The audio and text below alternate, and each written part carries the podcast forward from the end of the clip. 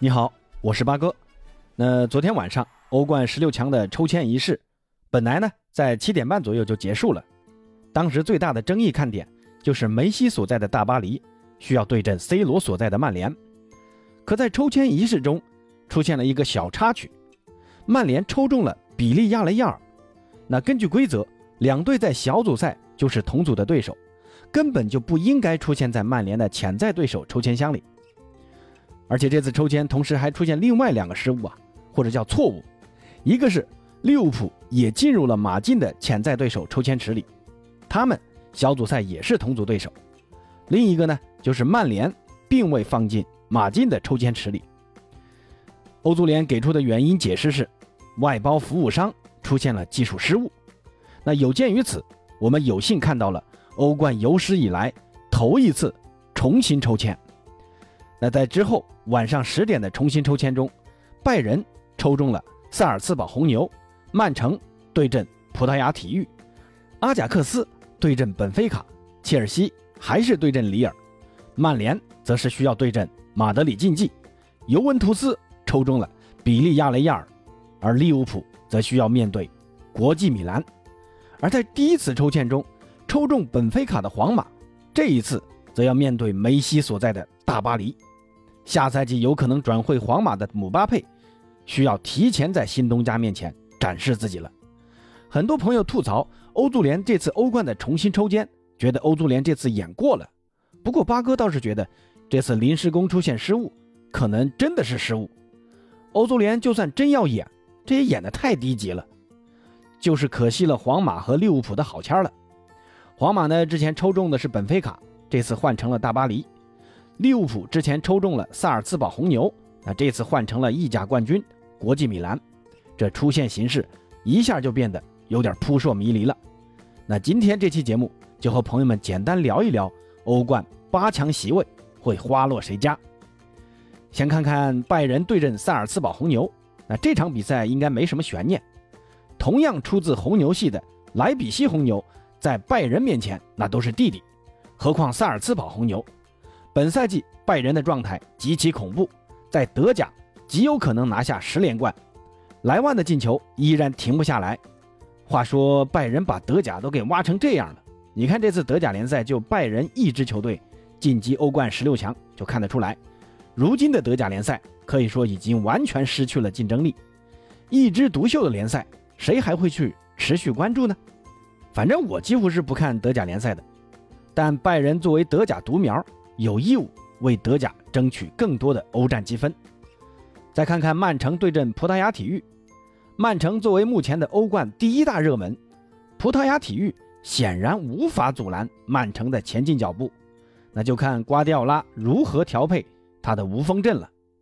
再来看看第三场，阿贾克斯对阵本菲卡，本菲卡这次抽签可以说是死里逃生，之前抽中的是西甲巨人皇马，那这次没想到能抽到。阿贾克斯，虽说阿贾克斯在小组赛六连胜，状态极佳，但相比皇马，我相信本菲卡的球迷肯定更愿意面对阿贾克斯。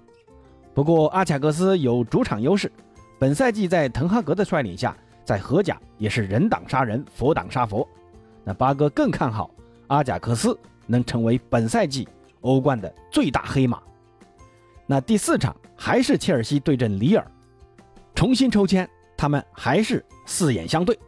这次是欧冠卫冕冠军挑战上赛季的法甲冠军。里尔本赛季的状态其实还是蛮好的，欧冠呢保持小组第一，联赛中打大巴黎的那场表现还是不错的。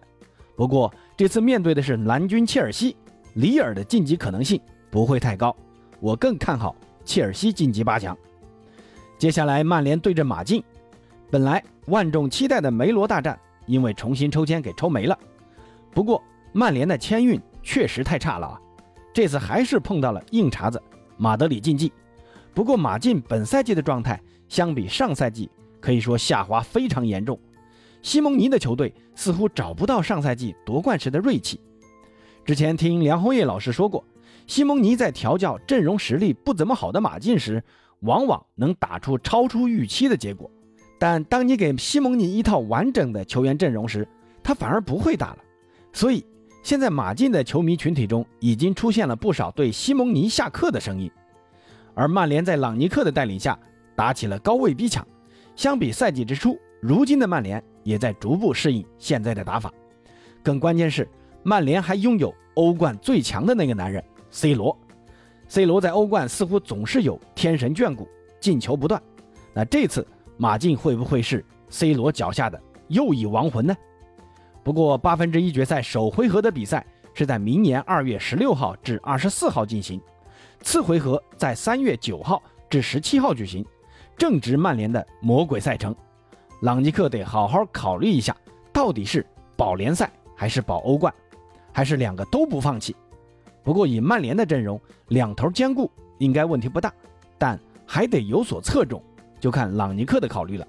如果说更看好谁，八哥更看好。曼联晋级，接下来尤文对阵比利亚雷亚尔。尤文本赛季状态继续下滑，中前场的进攻能力下降显著，在联赛中已经为保四而挣扎。不过这次抽中的黄色潜水艇比利亚雷亚尔在联赛中更是狼狈。目前艾梅里的球队在联赛中仅仅排名第十三名，说不定明年二月份开始要为保级而战了。到时有多少精力投入到欧战中？不好说，老妇人毕竟还是底蕴深厚。东窗对于中前场的补充，也将给尤文在欧战中带来胜利军。八哥更看好尤文晋级八强。再来看看利物浦对阵国米，红军利物浦在小组赛碰到国米的同城对手 AC 米兰，结果双杀米兰。那这次国米能否为表姐复仇呢？八哥觉得有戏啊！明年一月九号，非洲杯将要举行。利物浦阵中的诸多非洲籍的球员，比如萨拉赫等，都要去参加非洲杯。非洲杯一直要打到二月九号才结束。那这些非洲籍的球员经过非洲杯的洗礼，或多或少会有伤病或者疲劳。